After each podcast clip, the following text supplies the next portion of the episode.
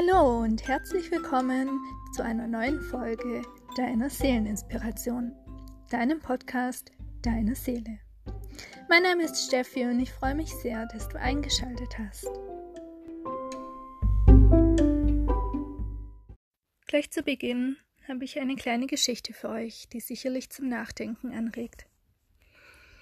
Eines Tages fragte Mahatma Gandhi, warum schreien die Menschen so, wenn sie wütend sind?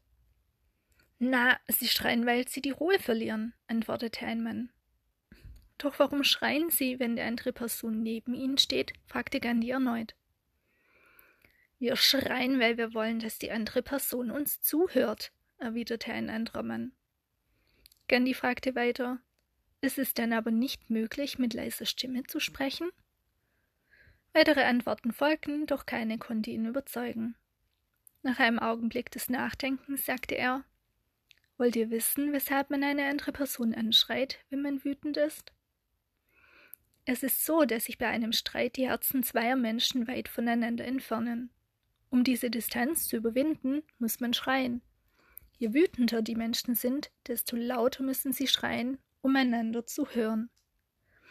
Darum lasst es nicht zu, dass eure Herzen sich bei einer Diskussion voneinander entfernen. Sagt keine Worte, die die Herzen auseinandertreiben, denn der Tag wird kommen, an dem die Distanz so groß ist, dass es keinen Weg mehr zurückgeben wird. Ganz anders ist es zwischen zwei Menschen, die sich lieben. Sie schreien nicht, sie reden sanft miteinander. Und warum? Weil ihre Herzen einander sehr nahe sind. Die Distanz zwischen ihnen ist klein. Manchmal sind sich die Herzen so nah, dass sie nicht einmal sprechen, sondern nur flüstern. Und wenn die Liebe noch, noch stärker ist, braucht es nicht einmal mehr ein Flüstern.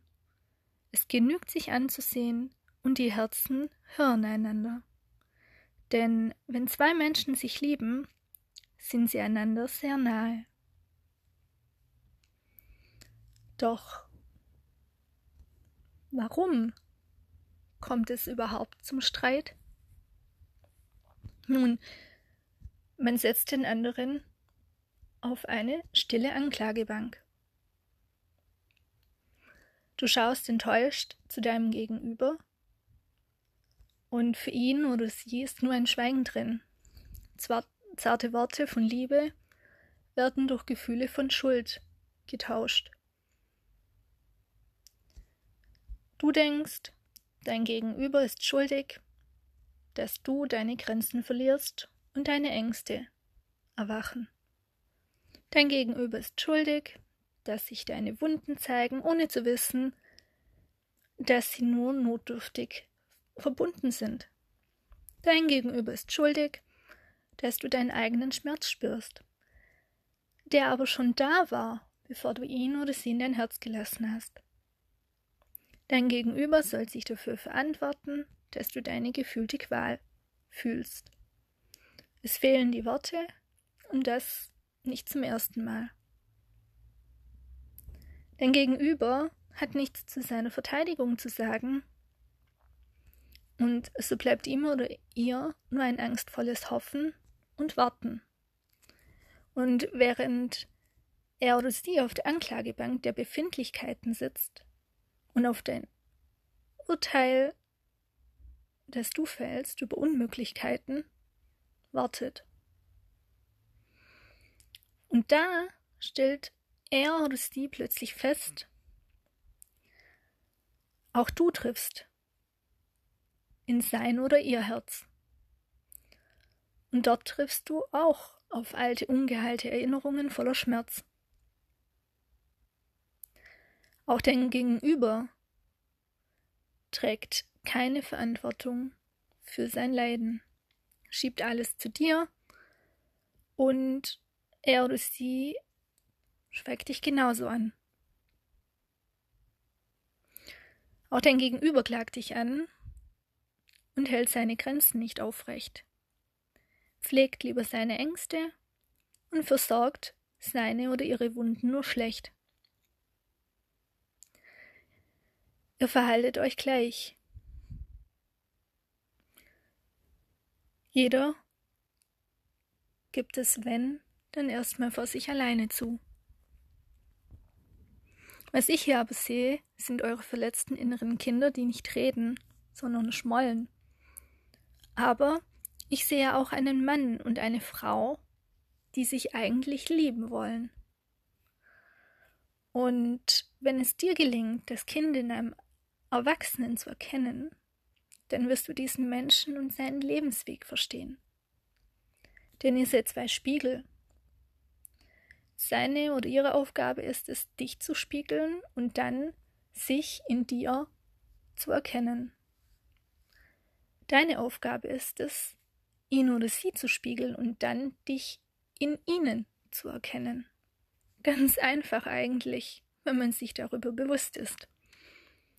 Bleibt aber noch eine Frage. Was sehen zwei Spiegel, die erkannt haben, dass sie Spiegel sind? Unendlichkeit, das endlose Spektrum der Liebe.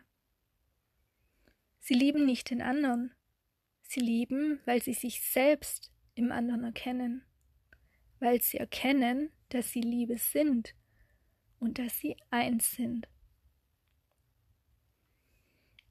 Doch manchmal muss dazu dein Leben aus den Fugen geraten, damit du wieder zu dir selbst zurückfindest. Manchmal musst du in die Irre gehen, um den für dich richtigen Weg zu erkennen. Und manchmal musst du dich Illusionen hingeben, um deine wahre Bestimmung in dir selbst zu finden. Manchmal musst du aus der Reihe tanzen, um wieder deinen eigenen Rhythmus zu finden. Ja, und manchmal musst du jemanden so tief lieben, um dich selbst wieder aus ganzem Herzen lieben zu lernen. Und manchmal musst du durch viele wilde Gewässer kämpfen, um wieder den ruhigen See der Stille in dir genießen zu können. Und du hast immer die Wahl, dich weiterzuentwickeln oder zu bleiben, wie du bist. Wenn du wählst, unverändert zu bleiben, bekommst du dieselben Herausforderungen, selbe Routine, dieselben Stürme, dieselben Situationen, bis du aus ihnen lernst, bis du dich selbst genug liebst, um zu sagen, es reicht. Bis du Veränderung wählst, wählst du Entwicklung, verbindest du dich mit deiner inneren Stärke. Du wirst die Wege außerhalb deiner Komfortzone erkennen, du wirst zur Liebe erwachen, du wirst werden und du wirst sein. Du hast alles, was du brauchst. Wähle Entwicklung und wähle Liebe. Denn du reagierst niemals auf andere Menschen, sondern immer auf deine eigenen Schatten, der durch den anderen getriggert wurde. Souveränität reift, wenn du dein Licht und deine Dunkelheit umarmst. Weißt du, unsere Schattenseiten beziehungsweise unser inneres Kind sollten wir eigentlich immer in den Arm nehmen.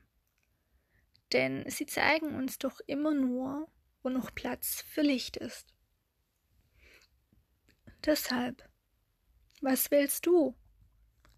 Liebe oder Angst? Ich wünsche dir einen ganz tollen, fantastischen Tag. Deine Steffi.